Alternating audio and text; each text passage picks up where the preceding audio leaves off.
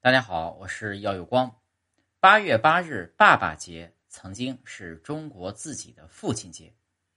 每年六月第三个星期日呢是父亲节，不过这个父亲节是源自美国。那么中国有自己的父亲节吗？答案是有的。中国还真曾经有过自己的父亲节，不过叫做爸爸节，是每年的八月八日。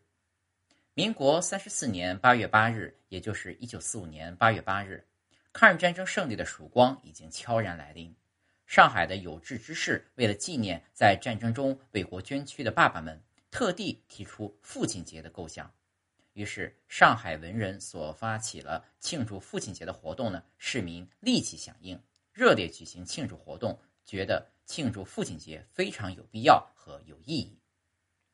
抗日战争胜利之后呢？上海市各界名流绅士联名请上海市政府转呈中央政府，定“爸爸”谐音的八月八日为父亲节。